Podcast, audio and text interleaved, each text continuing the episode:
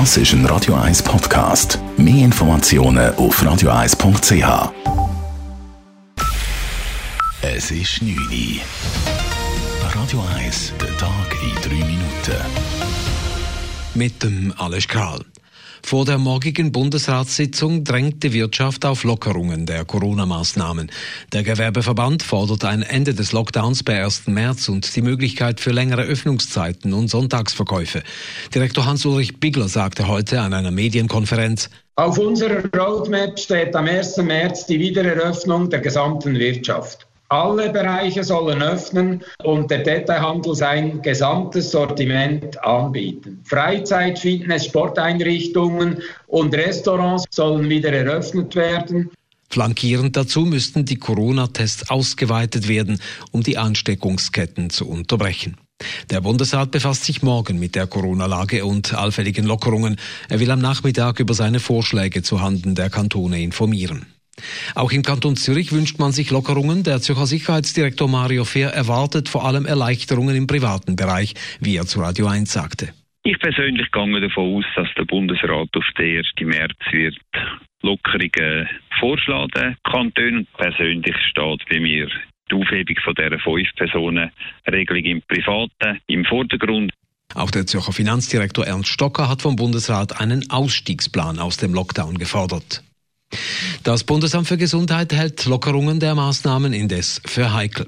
Die Schweiz mache es zwar gar nicht so schlecht, sagte heute Patrick Mattis vom BAG vor den Medien. Die Fallzahlen sinken und man könnte durchaus optimistisch sein.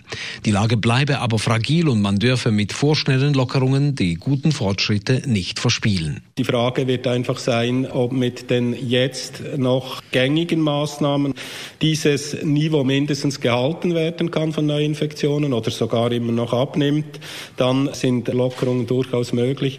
Wenn das nicht der Fall ist, dann werden wir natürlich mit jedem Lockerungsschritt weitere Risiken in Bezug auf eine erneute Zunahme der Fallzahlen haben. Die Corona-Impfungen schreiten in allen Kantonen derweil voran. Total wurden gut 540.000 Impfdosen verabreicht. Etwa 5 Prozent der Bevölkerung hätten mindestens die erste Impfdosis erhalten, hieß es heute. In Winterthur ist am Mittag eine Frau Opfer eines Tötungsdelikts geworden. Die 32-jährige Serbin wurde in einer Wohnung in Oberwinterthur erschossen. Der mutmaßliche Täter, ein 76-jähriger Serbe, wurde am Tatort verhaftet. Die Frau hinterlässt ein zweijähriges Kind, das zur Tatzeit in der Wohnung war und mutmaßlich die Tötung der Mutter miterlebte. Loic Meillard gewinnt im Parallelrennen an der Ski-WM in Cortina die Bronzemedaille.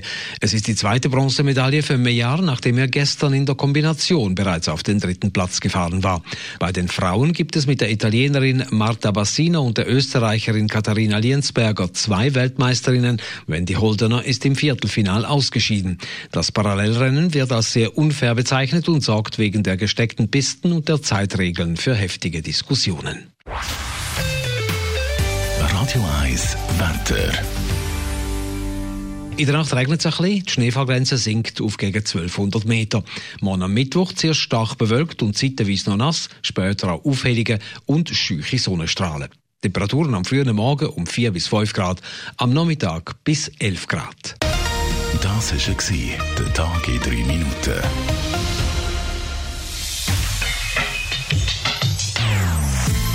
Non-Stop Music auf Radio 1. Die besten Songs von allen Zeiten. Non-Stop. Radio 1.